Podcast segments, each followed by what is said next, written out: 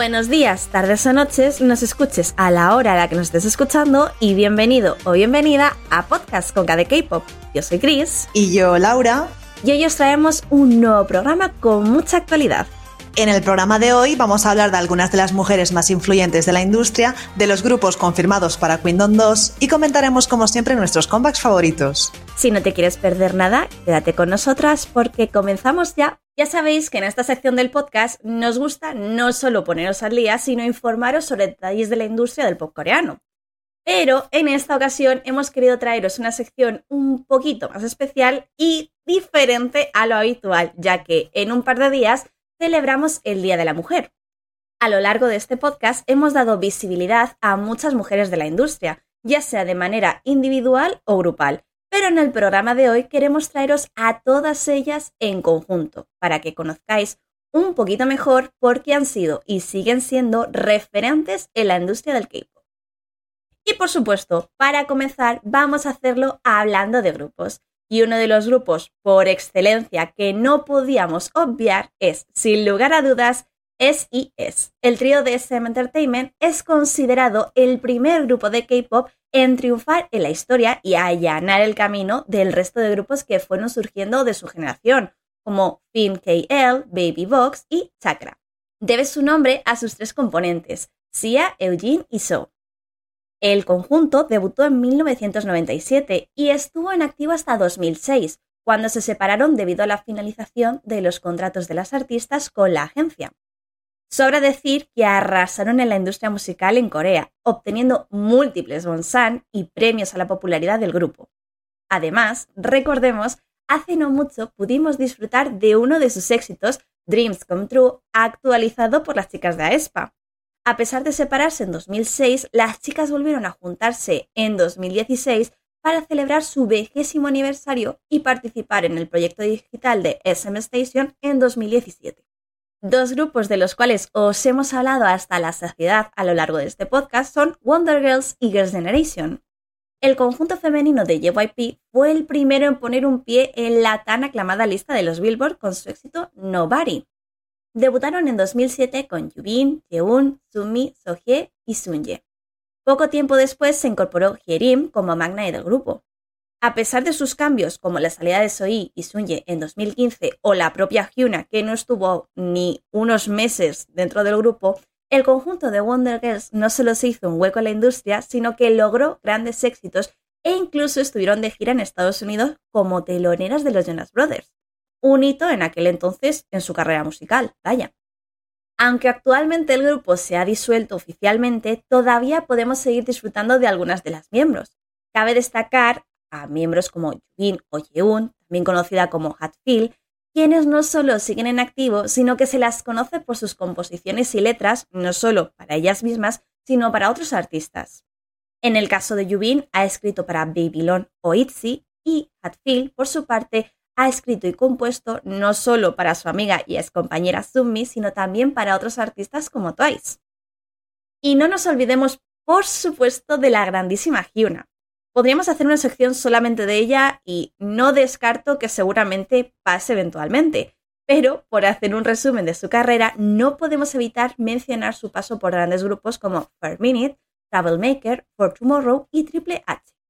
Tras descubrirse el romance del artista con el por aquel entonces miembro de Pentagon, Down, la agencia Youth Entertainment decidió terminar el contrato con ambos idols. Sin embargo, meses después se hizo público que tanto ella como él comenzarían a formar parte de P-Nation, la agencia de Psy. Y es que Psy y Hyuna ya se conocían desde 2012, cuando esta no solo participó en el éxito de Gangnam Style, sino que hasta hizo su propia versión de la canción. Sobra decir que el éxito del artista no se debe única y exclusivamente a Psy o al escándalo que tuvo con, con Down, ni mucho menos, vaya. Yuna siempre ha sido un icono del K-pop a nivel nacional e internacional, caracterizándose por su estilo musical y visual único, además de por ser todo una todoterreno en la industria. No solo hemos podido verla en grupo o en solitario, sino que también hemos podido disfrutar de canciones compuestas y escritas por la propia artista. La gran mayoría de sus éxitos en solitario están escritos por ella, pero además grandes temas de 4 Minute, Triple H y Troublemaker son suyos, al igual que las canciones de su debut con Down. ¿Conocéis, por cierto, el éxito de CLC Hobgoblin? Pues también es de nuestra querida Hyuna. Y dejando a un lado a las chicas de Wonder Girls, toca hablar de otro gran grupo como es el caso de Girls' Generation. El conjunto formado por Taeyeon, Sunny, Tiffany, Hyoyeon, Yuri, Soyoung, Yuna y Seohyun debutó en 2007 y a excepción de la salida de Jessica en 2014 aún se considera activo. Cabe destacar que el grupo de SM Entertainment hizo historia desde su debut con Into the New World, canción que aún se escucha entre las dos Coreas. Pero por si esto fuera poco, también marcaron un antes y un después, siendo las primeras en aparecer en los programas matinales y nocturnos más relevantes del momento en Estados Unidos, The Late Show with David Letterman, Live con Kelly y Extra TV, programas de las principales cadenas del país. Aunque oficialmente el grupo no se ha disuelto, cada integrante ha seguido su propio camino en la industria de la música y del entretenimiento, ya sea en conjunto o por separado. Recientemente pudimos disfrutar de Hyoyeon y Taeyeon en conjunto apareciendo en God the Beat, el nuevo supergrupo de SM Entertainment del cual os hablamos en el pasado programa. Además, creo que no hace falta decir que seguimos enganchadísimas al último éxito de Taeyeon con I Envy You. Y para cerrar la sección de grupos, no podíamos no mencionar al gran grupo de YG Entertainment. Seguro que muchos pensáis que nos vamos a referir a Blackpink, pero en esta ocasión vamos a hacer mención a sus mayores, a las chicas de 21. Y es que el grupo formado por Ciel, Park Boom, Minzy y Dara marcó un antes y un después en la industria musical. Como ya os comentamos un par de programas atrás, fueron el primer grupo en presentar un concepto muy diferente e incluso más masculino. Marcaron un estilo totalmente diferente en la industria de la música y abrieron camino a todos esos grupos que más tarde presentarían conceptos más oscuros o diferentes como nuestro tan amado y querido Girlcrush. Desde 2017 el grupo se encuentra disuelto, sin embargo hemos podido disfrutar recientemente de un breve encuentro de las chicas celebrando el aniversario de Minzy en privado. Por supuesto, los rumores de su posible vuelta no se hicieron esperar, sin embargo, no hay confirmaciones oficiales al respecto. Y pasamos al turno de las solistas. Y como no puede ser de otra manera, no podíamos empezar esta sección sin mencionar una de las diosas de la industria y de SM Entertainment en concreto, la grandísima Boa.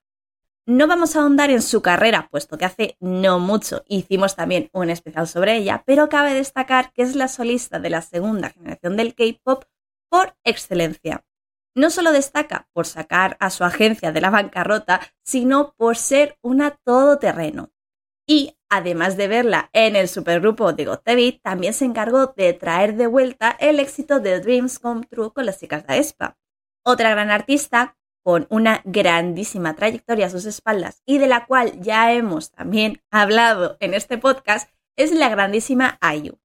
Conocida como la novia y princesa de Corea del Sur, es todo un modelo a seguir, no solo por su carrera, sino por no rendirse nunca. Y es que, recordemos, la llegaron a timar cuando se quiso meter de lleno en la industria y estuvo a punto de debutar varias veces.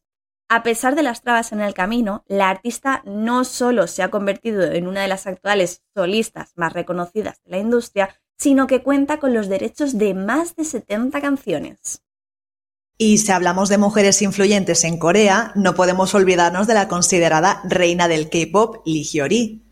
Y es que es el claro ejemplo de persona polifacética, ya que además de cantante es productora, compositora, activista, presentadora, bailarina, actriz y modelo.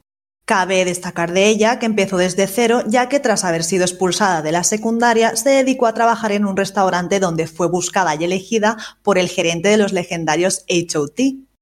Poco después vivió como aprendiz para SM Entertainment hasta que en 1998 debutó como líder en Fin KL, uno de los grupos más icónicos y populares como los anteriormente mencionados SES, Babybox y Chakra, quienes formaron la cultura idol y también la primera generación. No fue hasta 2003 que el artista empezó su exitosa carrera como solista, ya que ésta le llevó a ganar varios premios Daesang Artista del Año.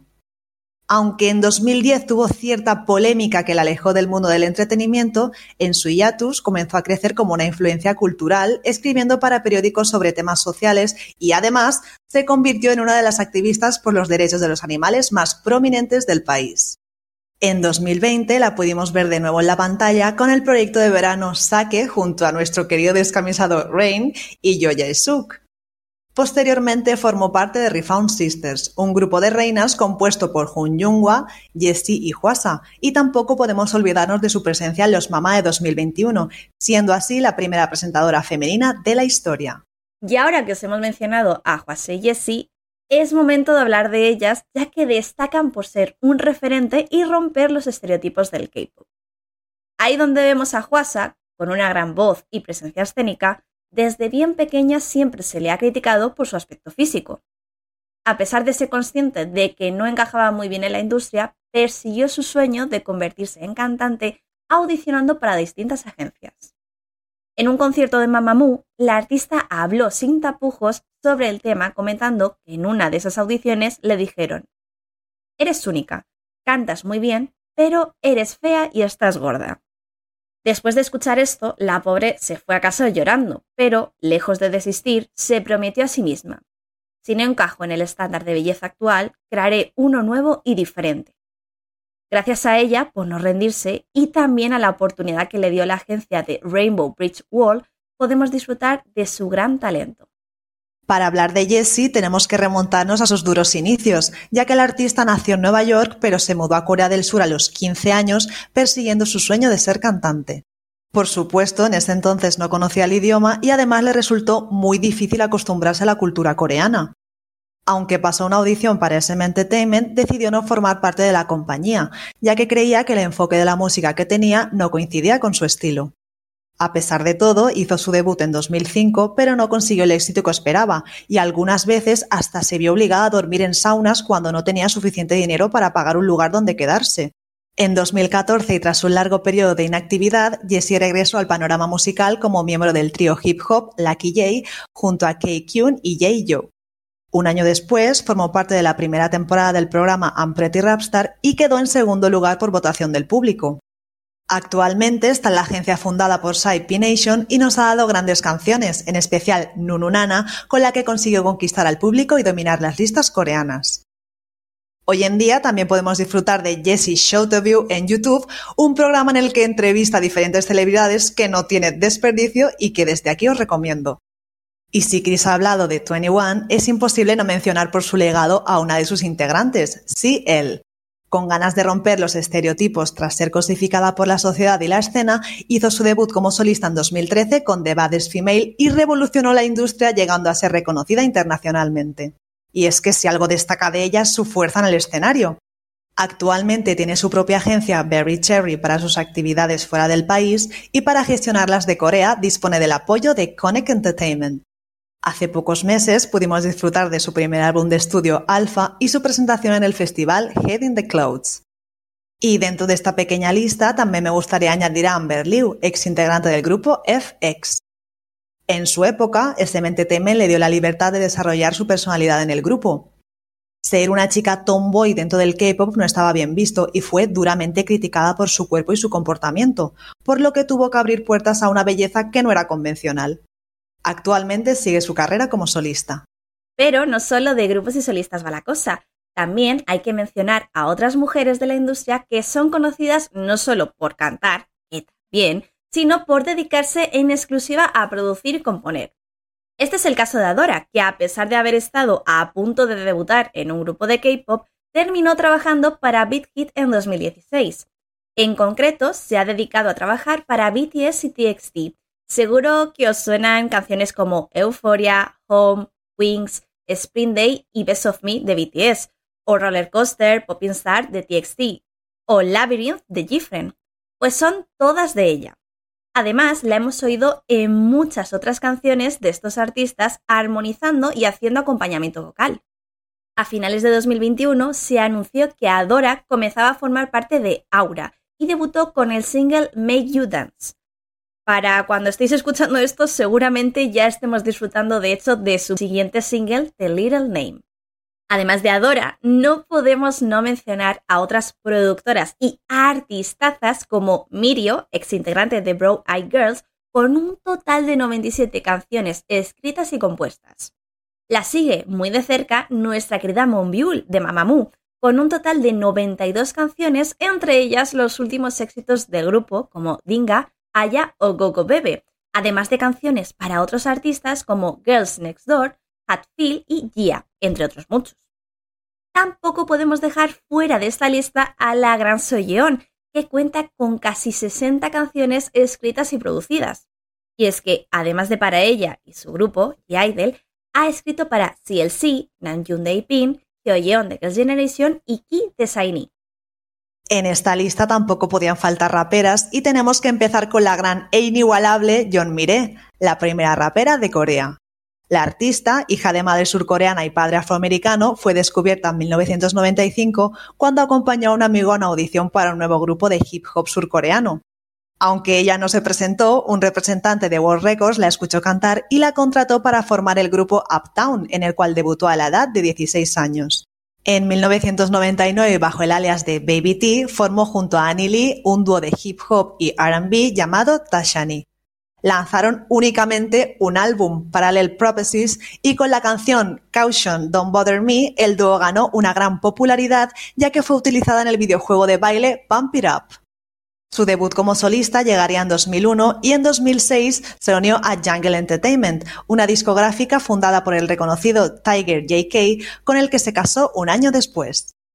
En 2013, Natasha consiguió el primer puesto en la lista Corea K-Pop Hot 100 de la revista Billboard, con su canción Touch Love, la cual forma parte de la banda sonora del drama Master Sun. También en ese año, la pareja fundó la agencia Feel Good Music, que incluye artistas como Bibi y Bitsy. Además, ambos promueven campañas en contra del abuso infantil e incluso por ello fueron elogiados por el ministro de Salud y Bienestar. En lo que respecta al artista, ha hecho voluntariados y también promueve la toma de conciencia del multiculturalismo dentro de las familias coreanas. Y bueno, también tenemos que hablar de la pionera del trap y reconocida por su influencia en el autotune, Jackie Wei. Es curioso porque ella soñaba con ser una estrella del rock e incluso llegó a ser estudiante de jazz, pero todo cambió en cuanto se adentró en la cultura underground. A sus 18 años ganó una competición de rap, lo cual le brindó la oportunidad de grabar su primer EP. En este trabajo habla sobre el vacío que siente mientras vive como mujer en Corea del Sur. Es un artista con mucha fuerza que trata temas de los que la mayoría de gente ni siquiera se atrevería a tocar. Sus letras cargadas de crítica social y feminismo. Todo esto, por supuesto, generó un gran interés en la comunidad y en el rapero Swings, quien no dudó en reclutarla en su agencia Indigo Music. Tras el éxito y popularidad de su canción Ding, Jackie ha colaborado con numerosos artistas destacados como Simon Dominic, Zico y Kugi. En 2019 decidió no renovar su contrato con Indigo Music y actualmente trabaja como artista independiente. Y otras menciones que considero importantes son las de Lee Yoon-ji, que con tan solo 17 años se convirtió en la primera mujer en ganar el Survival High School Rapper, Mirani por su éxito tras su paso en Show Me the Money 9, Cheetah por poner los cimientos en ser una líder para las mujeres en los inicios del hip hop y Queen Wasabi por ser la primera en hacer twerk, además de introducir temas sexuales en la sociedad coreana, animando así a la liberación y empoderamiento de las mujeres. Por otro lado, un poco menos conocidas, también encontramos grandes jefazos de la industria que sí son mujeres.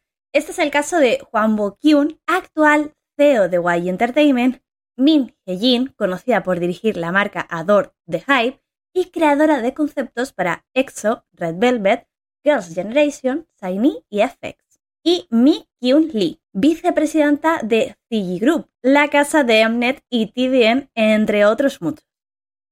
Y si algo destaca de los idols son sus dotes de baile y capacidad de sincronización, que no podía ser posible sin, en este caso, coreógrafas de un gran nivel.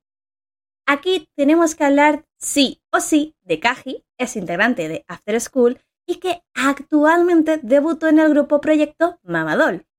Empezó como bailarina para Boa y a raíz de ahí fue ganando popularidad, lo que le llevó a trabajar con grandes artistas. Por 2006, después de más de cinco años de carrera como bailarina profesional, comenzó también como cantante. se unió al grupo coreano-americano S-Blast, aunque, debido a varias razones, se disolvió rápidamente. Pudimos verla en Produce 48 y Produce 101, y algo que también destaca de ella es que fue la cofundadora de Pledis Entertainment junto con Han Seung-soo. Otra artista que no podemos dejar pasar por alto es Lia Kim, cofundadora de One Million Dance Studio. Ha participado en coreografías para Mamamoo, Everglow, Twice, Sumi, entre otros nombres reconocidos. Pero además de esto también es diseñadora de moda y dueña de la marca Gatsby. Gracias al programa Street Woman Fighter se ha visibilizado el gran trabajo que hacen todas y cada una de las coreógrafas y bailarinas de la industria. Y antes de terminar, me gustaría hacer una especial mención a todas esas maquilladoras, estilistas y fotógrafas que quizás son invisibles, pero imprescindibles. Y en general a todas las mujeres que cada día trabajan duramente dejándose la piel en aquello que les apasiona y nosotros disfrutamos. Y pasamos ahora a las noticias destacadas. No sé si os acordáis que fuimos un poquito aquí payasas, como nos gusta decir a veces, comentando que el último artista del K-Pop Flex iba a ser Lysam. Bueno, lo dicho, fuimos un poquillo payasas porque nos tragamos un poco nuestras palabras. Al parecer, los grupos que van a completar ya oficialmente la alineación del día 15 de mayo son Dreamcatcher y Mamamoo. De hecho, queremos aprovechar y decir que se ha confirmado que vamos a tener un nuevo comeback de las Dreamcatcher para el mes de abril, por lo cual la gente que vaya al K-Pop Flex van a tener una suerte, Laura, tremenda, ¿eh? Van a poder disfrutar no solamente de estos grupos, sino comeback total nuevo de las chicas de Dreamcatcher del comeback de Dreamcatcher y bueno, de las actuaciones de Kai en Hypen, de un montón de artistazos que vamos, ojalá nosotras allí, ¿eh? Ojalá. Ojalá, sí, sí. Y bueno, no sé si recordáis lo emocionadas que estábamos en el programa anterior por el Survival de The Origin, el cual se iba a estrenar el 26 de febrero, pero bueno, tendremos que esperar hasta el 19 de marzo porque ha sido pospuesto debido a que los nenes han dado positivo por COVID-19. Tanto que decíamos que se nos iba a amenizar la espera con este Survival hasta Kingdom 2, resulta y se nos junta prácticamente, porque recordemos que Kingdom se estrena el 31 de marzo. O sea que telita, ¿eh? Y por fin por fin sabemos los grupos participantes, ¿verdad, Chris? Pues sí, pues sí, se ha hecho oficial de que, bueno, ya sabíamos que íbamos a tener a Taeyong como presentadora, pero ya sabemos las chicas que vamos a tener en el escenario, que son ni más ni menos que Vivid, Luna, las chicas de Kepler, Bright Girls, Cosmic Girls, pero sin Dawon, porque bueno, sigue con trastorno de ansiedad la muchacha, ¿vale? Y Hyolyn, que será la solista de esta edición. A ver, voy a dar un poquito mi opinión. ¿Vale? Muy brevemente porque tampoco me quiero enrollar. Pero creo que repetir lo que ya tuvimos en el Kingdom, la primera edición de Kingdom, y no hacer un modelo más similar a Kingdom, que son solamente grupos, y seguir con una solista, primero de todo, creo que hay muchos grupos de K-pop como para rellenar el espacio. Punto número dos. Creo que Hyolyn sí, es una diosa, es una reina, tiene unas performances y una forma de ser muy característica. Yo creo que puede dar más juego de lo que dio Park Boom en su momento en Kingdom 1, bueno, en la primera edición de Kingdom, vaya. Pero me sigue pareciendo que como que no es lo mismo, ¿no? Aparte que, bueno, Laura, tenemos un poco de, de movida, ¿no? Por todo el tema de, del COVID, porque si hemos tenido problemas en The Origin, eh, aquí en Kingdom 2 no nos vamos, por desgracia, a librar también de estos problemillas con el tan pesadilla de virus. Total, porque no veas la movida que ha pasado. Todas las chicas de Luna han dado positivo en COVID-19 y entonces, claro, no pudieron participar en la grabación de la primera ronda. Algo que evidentemente produjo mucha confusión y críticas hacia la cadena que pedía que se pospusiera, como ha pasado con The Origin, vaya. Bueno, total, que Mnet se ha pronunciado al respecto diciendo que no dispondrán del 10% del voto de la audiencia por su abstención pero grabarán su presentación en cuanto todas se recuperen del virus y serán incluidas, obviamente, en la evaluación digital de la primera ronda, para que sea justo, ¿no? Digamos, dentro de lo posible. Así que es que es esto, ¿no? Al final de por temas de agendas y demás, pienso yo que es la mejor solución posible. Y me parece a mí también que tendremos que irnos acostumbrando a que siempre falte alguna chica en las actuaciones durante el programa, porque hasta la fecha Resulta que también han dado positivo Eunso, Exi, Sola y Yeonjun de Cosmic Girls. Menuda mm, locura, no sé yo qué, qué va a pasar esta edición. Yo no recuerdo que tuviésemos tantos problemas de COVID con Kingdom. Que seguramente alguno tuvimos, pero no lo recuerdo como tantas faltas. No sé si tú tienes ese recuerdo en la memoria. Hostia, pues ahora que lo dices, de hecho no me viene ninguno a la mente. ¿Verdad?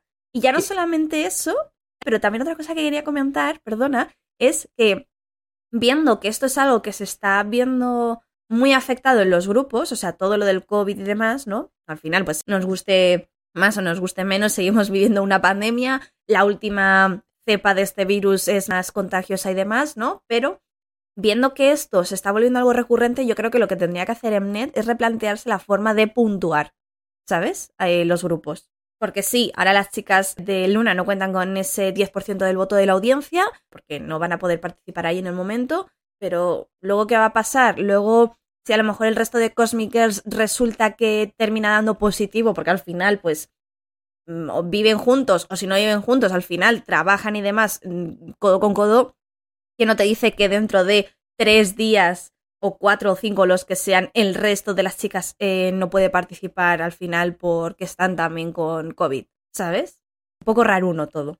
Sí, la verdad, yo creo que a este paso lo van a coger todas. o sea, no sé, no sé qué va a pasar, pero bueno, tengo muchas ganas, también te digo, de ver Kingdom 2, sobre todo porque Jope, menudas participantes tenemos, ¿eh? Que yo es verdad que digo que Jope, las pobres de Kepler de un survival pasan a otro, pero bueno, y Hyolyn me encanta, pero es lo que ya hemos comentado anteriormente, que no me encaja ahí una solista. Pero bueno, de mis favoritas, ¿eh? De hecho, así que nada. Que tengo muchas ganas, pero a ver cómo se desarrolla el asunto con los problemas esos del COVID. Pues sí, pues sí, totalmente, la verdad. Y bueno, pasando a otra noticia, vamos a hablar de que Juan Chan-sun va a empezar una nueva etapa como actor en el Julie Entertainment. El artista, cabe decir que seguirá siendo miembro de 2PM y la agencia se va a poner de acuerdo, se va a asociar con JYP Entertainment para apoyar de esta manera sus actividades grupales en el futuro. Lo cual, oye, lo agradecemos. Tenemos que ver cómo se desarrolla esto, porque luego muchas veces, que ya nos ha pasado, ¿verdad, Laura? Queda muy bonito sobre el papel, sobre la noticia, pero luego no es del todo así, ¿verdad? Exacto, exacto. Pero a mí me alegra sobre todo el hecho de que va a seguir en 2PM, ¿no? Como que no se va a ir del grupo, como que no se va a disolver. Y entonces, pues nada, estaremos apoyándole, que a mí me gusta mucho como actor también. Bueno, y en las noticias tristes de hoy, porque 2PM no hace disband, pero New East sí. Pledis ha comunicado que el contrato exclusivo de New East finalizará el próximo 14 de marzo. JR, Aaron y Ren han decidido dejar la agencia, mientras que Baekyo y Minjun han renovado su contrato. Así que el grupo concluirá sus actividades el 15 de marzo con el lanzamiento de su último álbum especial. Y a mí me da mucha penita porque te acuerdas, Chris, que nos dio fuerte con el comeback de Inside Out. Lo disfrutamos muchísimo, tío, y al final es lo que nos pasa, ¿no? Aunque siempre yo creo que este 2022 yo llevo un par de días. No sé si a ti te ha pasado, no sé si también te salen estos reels, estos TikToks y, demás, pero llevo unos días en los que solamente me salen vídeos de, pues lo dicho, de reels y de TikToks de grupos que cumplen mm, siete años en 2022, en plan, para ponerse a llorar, ¿sabes? De, ya verás, cómo no renueven, cómo no tal, cómo no no sé cuánto. Dicho, uno de estos grupos es Twice, no quiero panicar, ¿vale? Pero al final, por suerte o por desgracia, son cosas que, que, lo que dices, ¿no? Noticias tristes, no hay nada que podamos hacer y al final es un poco, depende un poco ya todo de las agencias, de cómo han tratado a sus miembros, a los chicos, a las chicas, a, a todos en general y no sé, da mucha penita, la verdad. Además, y aparte los miembros, en este caso New East, lleva 10 años en activo, entonces también los miembros me imagino que querrán experimentar, ya sea proyectos en solitario o musicales, mm, actores, no sé, meterse donde ellos prefieran. Entonces, me alegro por esa parte y desde aquí pues les apoyaré, pero sí es cierto que da penita, Jope.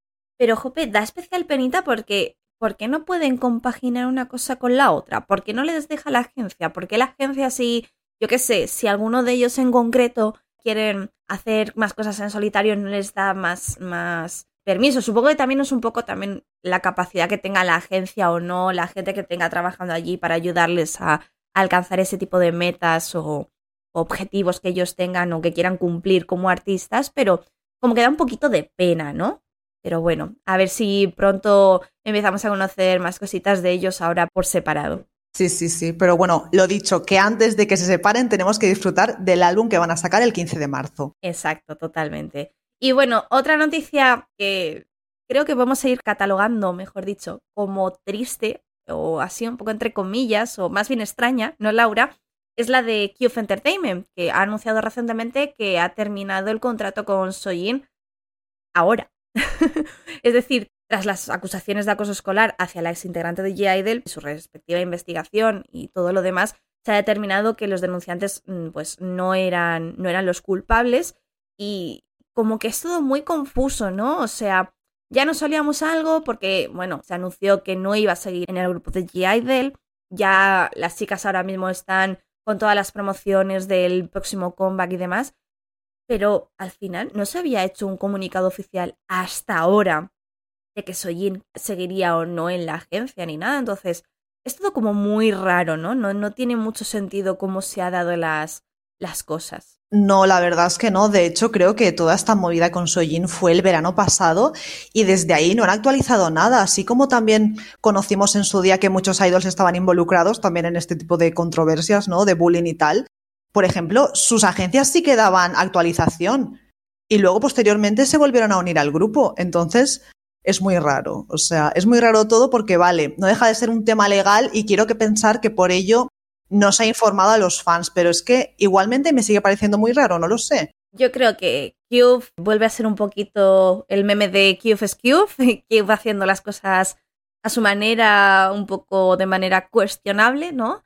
Pero creo que, jope, que podían haberlo hecho mejor, que podía haber una comunicación mejor y que, bueno, por suerte o por desgracia, sea o no culpable, no lo vamos a llegar a saber nunca al 100% porque no han querido compartirlo con nosotros y bueno, esperemos que poco a poco se, pueda saber la verdad y que, yo que sé, y que Sojin al final siempre ha tenido mucho talento. Hay mucha gente dentro del mundo del K-pop que tiene una forma de ser y luego, o sea, que demuestra una forma de ser, pero luego es totalmente diferente. No sabemos hasta qué punto nos engañan algunos o no, entonces, mira, si la chica tiene talento y a lo mejor otra empresa la coge y se informan y investigan bien de todo esto y nos aclaran un poco las cosas y luego la chica sigue actuando por su parte en solitario, yo creo que los fans de ella y del grupo lo vamos a agradecer en parte. Y llega ese momento del programa en el que os traemos nuestros lanzamientos favoritos de estas últimas semanas.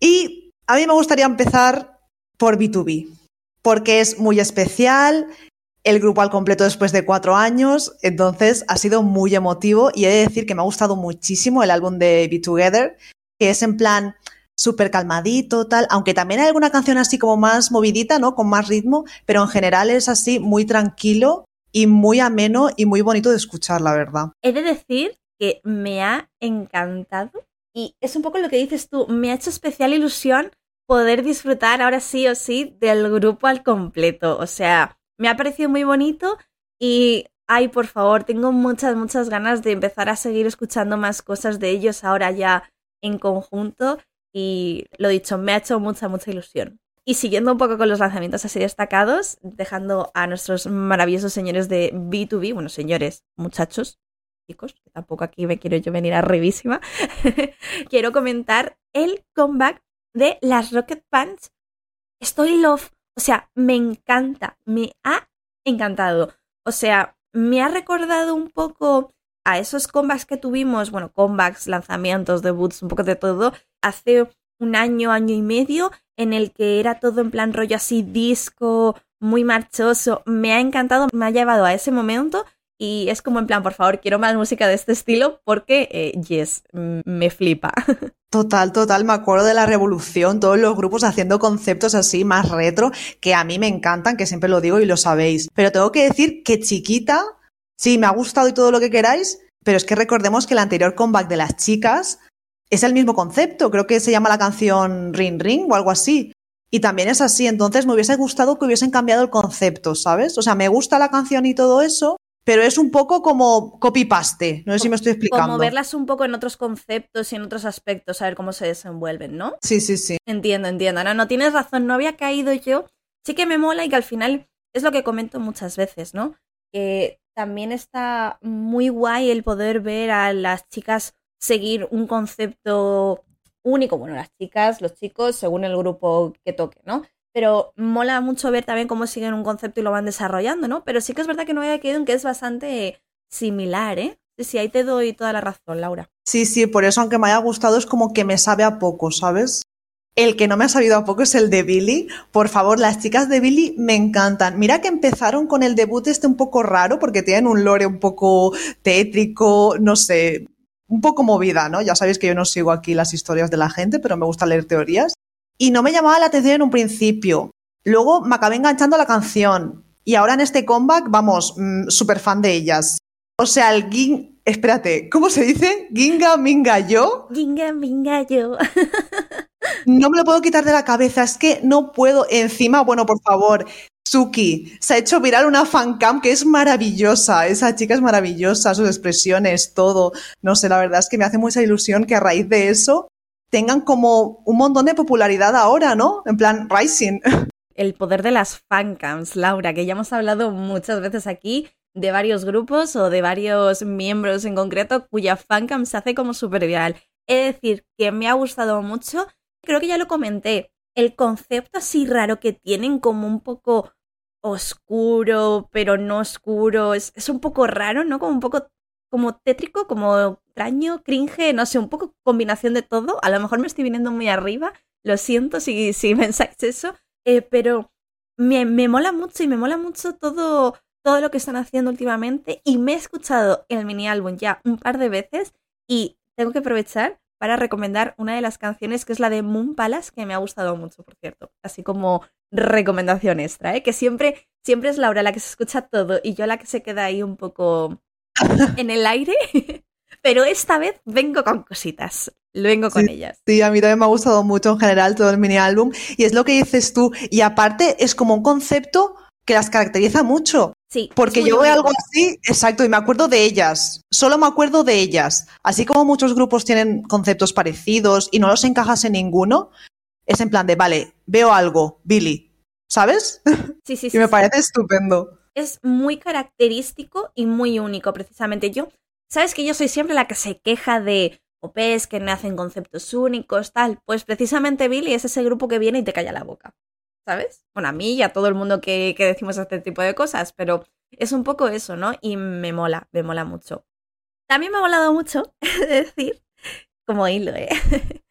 El comeback de Cherry Bullet. A ver, voy a ser sincera. Me ha gustado, pero.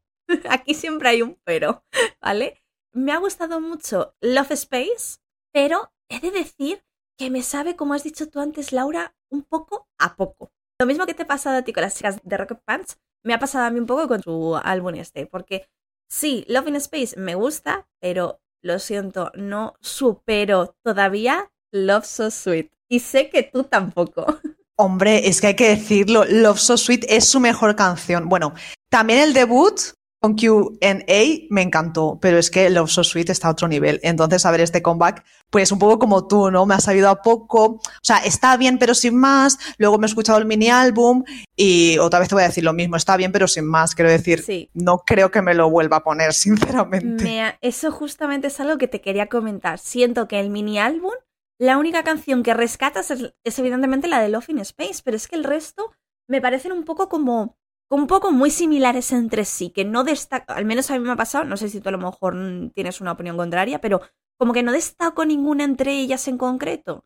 ¿Sabes? Digo, sí, la de Love in, Space está muy guay en comparación al resto, pero el resto me parecen muy similares entre sí. Pues mira, yo te voy a hacer un poco la contraria porque de hecho mi canción favorita del mini álbum no es la principal, es una que se llama creo que y Cups, es que no sé cómo se pronuncia, pero High es... Caps, creo. High Caps, vale, gracias. Creo, ¿eh?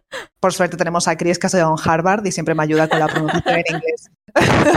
Maravilloso, ojalá. Pero sí, tiene así como un ritmo ya adictivo y creo que es la que más me gusta del mini álbum. Pues yo ya te digo, me lo puse en Spotify.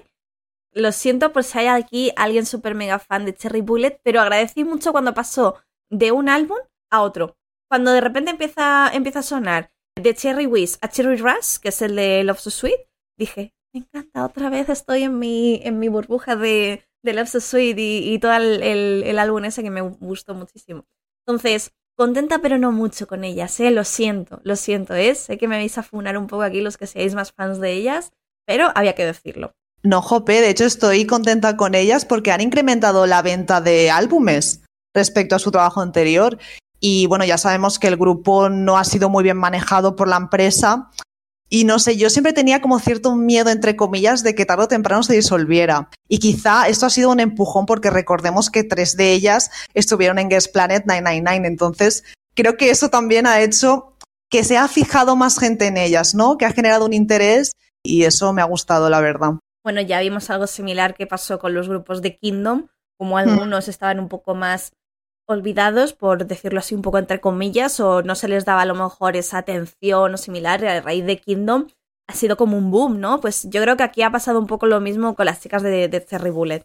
Y la verdad, me alegro mucho por ellas, porque son un grupo que, lo dicho, lo vale mucho. Bueno, y quiero hablar también de un grupo que no es su comeback, pero ha debutado ahora y se llama Tempest, el grupo masculino de Yuewa Entertainment que es donde están las chicas de Everglow.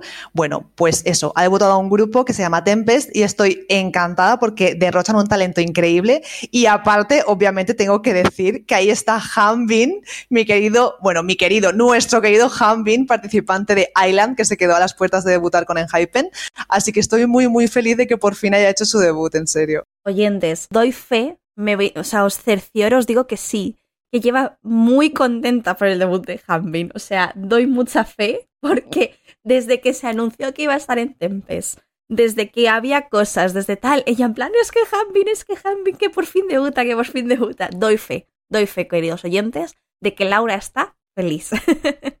He de decir que me ha gustado mucho, me mola mucho el rollito que han presentado y que tengo ganas de, de ver cómo, porque claro, ya sabemos muchas veces que el debut es una cosa y los comebacks son otra cosa totalmente diferente, ¿verdad, Laura? Entonces tengo curiosidad por ver cómo se desarrolla todo en su concepto y todo. Además, Yoeja Entertainment, que es lo que has dicho tú, que es la agencia de Everglow, recordemos que es una agencia china, ¿vale? Pero bueno, a Everglow las está llevando desde mi punto de vista bastante bien, nos han dado bastantes temazos, un sonido muy característico, ¿no? Y yo espero que hagan lo mismo para los chicos de Tempest. Sí, sí, sí, total. De hecho, una de las cosas que más me gusta de ellos es que su debut no ha sido el típico concepto así oscuro, chicos malotes, no sé qué. No, no, todo lo contrario. La canción principal, que se llama Bad News, es como súper colorido todo, un buen rollo que flipas, no sé, muy animado, ¿no? El debut. Y me ha llamado mucho la atención por eso. Sí, sí, totalmente, totalmente de acuerdo. Por eso te digo que lo que se caracteriza, al menos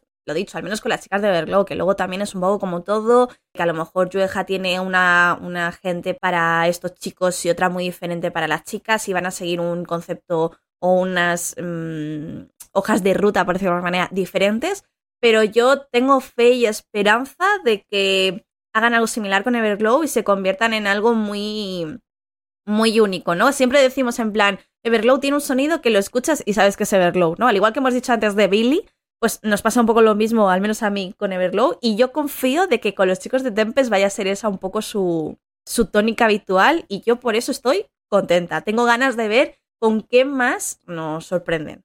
Y bueno, hablando de sorpresas, he de decir que estoy sorprendida de que por fin las chicas de Stacy hayan sacado un comeback que me ha encantado. Me ha gustado mucho. Me ha encantado no solamente la de Run to You, Running to You. Me flipa el sonidito que tienen, me, me gusta mucho el rollo y me ha gustado mucho además el mini álbum. Y hay que decir, por cierto, que ya han conseguido hasta su primera victoria, o sea, muy contenta por ellas. Sí, sí, sí, de hecho su primera y segunda victoria y a mí me encanta porque como tú, tengo que decirlo, me ha gustado mucho el mini álbum y tiene un sonido tan pegadizo la canción esta de Run to You, no como la Stereotype, que ya sabemos que no te gustó nada. Lo siento, me vais a odiar, ¿eh? Pero es que no me la quito de la cabeza, de verdad, la tengo en bucle constantemente, desde que salió, desde el día que salió. No sé si te pasa a ti, Laura, pero es que encima agradezco mucho que tengan unas voces muy únicas todas las integrantes, ¿no? Que no estoy, por supuesto, echando mm, ni despreciando ni mucho menos otros grupos ni, ni nada por el estilo. Pero siento que, por lo general, dentro del, de los grupos de música, o sea, del de K-pop, armonizan mucho entre ellos las voces, ¿no? Y a veces a veces hay alguna que te cuesta un poco diferenciar de si está cantando, a no ser que seas súper mega, mega fan y las hayas escuchado de, de, siempre, ¿no? Que es lo que me pasa a mí al menos con Twice, que yo las distingo a todas o en Stray Kids o similar, pero como que siento que aquí hay voces muy diferentes y como muy características, ¿no? Como cuando, por ejemplo, escuchamos cantar a, a Jay, la, la, rapera, ¿no? Que es la, la rapera principal, ¿no? Tiene una voz como muy característica y lo mismo me pasa, por ejemplo, con Seun, que vale, sí, justo ella es la main vocalist y Isa, que es la lead vocalist, pero el resto también siento como que Isa y Yun, que son como las lead vocalists, que también tienen ahí unas líneas muy características, pero es que me mola mucho como que concuerdan muy bien al ser tan diferentes. No sé si me estoy explicando, ¿eh? Creo que ha quedado un poco raruno, pero mm, creo que captáis un poco lo que estoy intentando deciros, o eso espero. No sé, Laura, confírmame. Bueno, ha quedado un poco chaotic, pero yo te entiendo porque te conozco ya como si tuviese parido. pero sí, sí, se te ha entendido. Estoy segura de que nuestros oyentes te, te habrán entendido.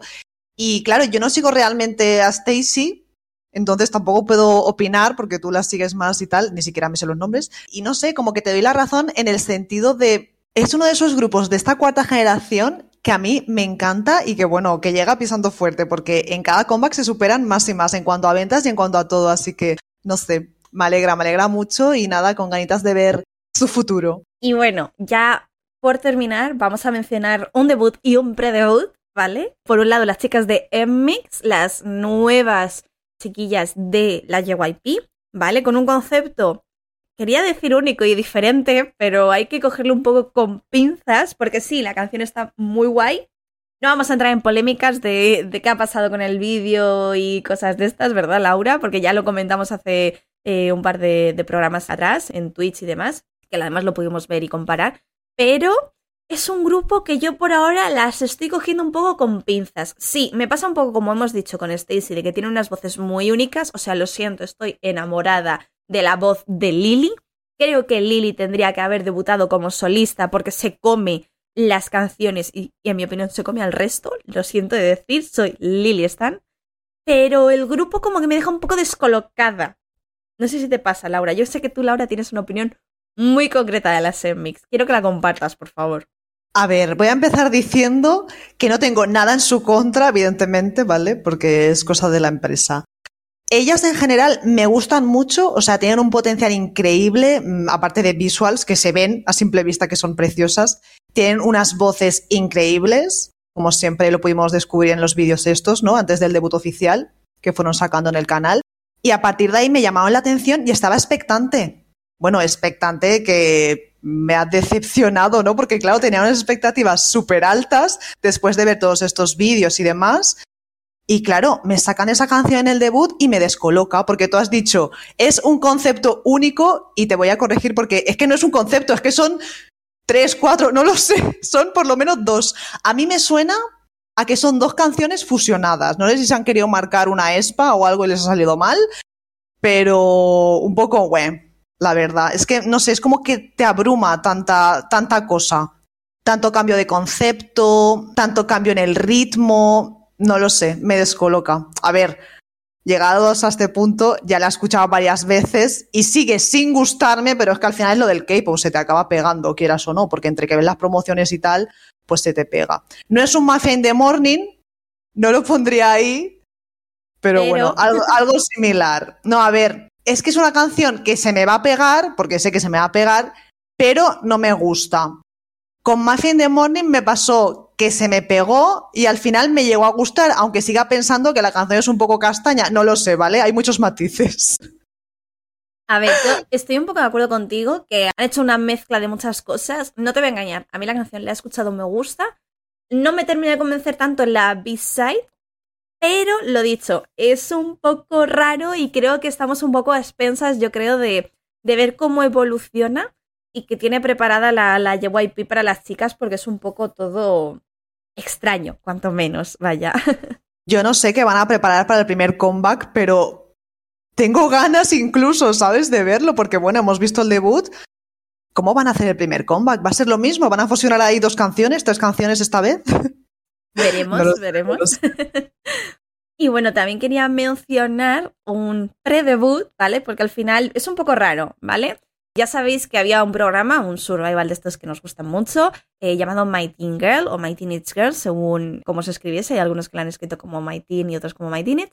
Y bueno, ya sabemos las ganadoras, ya sabemos el grupo. Se llama Classy, ¿vale? Con la I final Y y minúscula, el resto todo en mayúscula.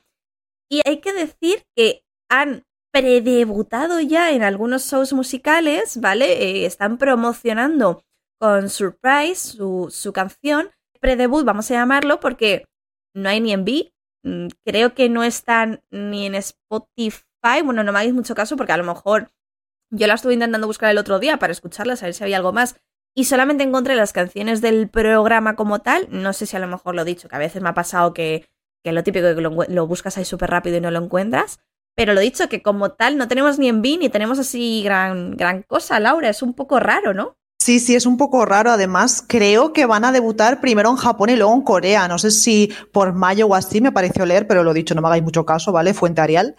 Pero sí, no sé. He escuchado y he visto estas promociones, ¿no? Que están haciendo así modo pre-debut. Y a ver, no sé, me gustan, pero sin más. Porque aparte me descoloca mucho la diferencia de edad que tienen. Ya, ya, ya, no, no, totalmente, totalmente. Tenemos una integrante que tiene 20 años, que es la mayor, y la más pequeña tiene 13. O sea, es fuerte, ¿eh? es fuertecito esto un poco. Y nada, sobra decir que estamos un poco ahí descolocadas, sobre todo porque si es cierto lo que dices tú, Laura, ¿qué sentido tiene hacer un programa en coreano, en Corea, y luego que debuten primero en Japón y luego en Corea? Pero bueno, no voy a entrar en ese, no voy a abrir ese melón, porque creo que, que ya es suficiente por los lanzamientos de esta semana. Pero lo dicho, queríamos traerlo aquí como algo a tener en cuenta, ¿vale? Por lo que ha pasado. Pero lo dicho, a ver cómo nos van informando al respecto de cómo van a ir avanzando las chicas y estaremos pendientes para contároslo aquí, por supuesto. Dejando a un lado lanzamientos destacados de esta semana, vamos a traeros, comentaros, eh, destacar, que tampoco es que haya mucho sí que destacar, que ahora lo comentaremos, ¿no, Laura? Pero bueno, lo dicho, así un poco lo donde vamos a poner un poco más el ojo, bueno, más bien el oído en esta semana. Y una de esas de esos lanzamientos que está por llegar son las chicas de Weekly, que vienen con un single álbum, con bastantes canciones para ser un single álbum, he de decirlo, y que la canción principal se llama Ven para. Pero es que tú escuchas los teasers y dicen Ven para acá. O sea, quiero escucharla, necesito escucharla. Me parece un concepto muy diferente, pero necesito saber cómo es esa canción, porque me mola mucho que últimamente cada vez haya más cosas o más letras o más palabras en español en las canciones. Sí, bueno, como la de Baila en el debut del Mix, que yo escucho Bala Bala, pero bueno, sí, a mí también me hace ilusión. Pero escúchame, en una de las canciones de Treasure, porque estuve escuchando esta semana también el álbum, tienen también una palabra en español en la B-side, que dicen, ¿Ah, dicen bonita, me parece, o algo así. En Dadaki, creo que es la canción. Por si luego la queréis escuchar, Dicen bonita, me rayé escuchando la canción en Spotify y sabéis que ahora en Spotify tienes opción para leer la letra. Pues pone bonita o algo así. Eh, sí, sí. O sea, últimamente hay un boom. No sé qué quiere significar esto, Laura. Yo espero que signifique que esta gente va a venirse pronto a Españita. Eh, por favor y gracias. Pues sí, ojalá que sí, ojalá sea una señal. Pero bueno, también me gustaría comentar que la gran vocalista Ellie va a sacar un álbum en inglés creo que es un recopilatorio, ¿no? Porque en la tracklist aparece todo como English version y hay una canción que es original, que sería la principal. Entonces, bueno, yo deseosa de escuchar su voz, que ya sabemos que es maravillosa. Y otra artistaza que tiene una voz maravillosa es nuestra querida Summi, que bueno, en esta ocasión eh, nos trae como un single especial para Spotify y además se va a lanzar justo el Día de la Mujer.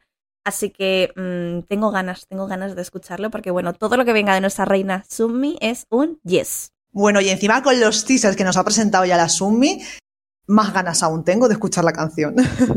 y bueno, otro lanzamiento del que tengo muchas ganitas es del nuevo mini álbum de King Wasok, que recordemos que es integrante de Uptension, aunque no promociona realmente con el grupo, ya está como enfocado en su carrera en solitario, lo cual ese plan de contenta, pero no mucho, porque me gustaría verlo en el grupo también.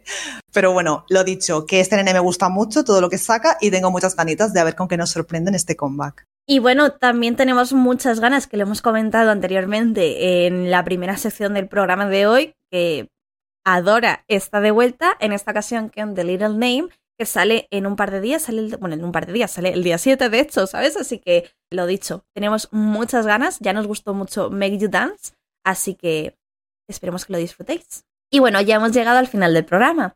Esperamos, como siempre, que hayáis disfrutado de esta nueva entrega. Como siempre, podéis encontrarnos en Twitter en arroba con KDKpop y además podéis uniros a nuestro servidor Discord donde compartimos muchas cositas guays juntos. Por supuesto, también puedes vernos en Twitch, ya sabes, los domingos a partir de las 8 de la tarde, hora peninsular. Dicho esto, pues hasta el próximo programa. Adiós.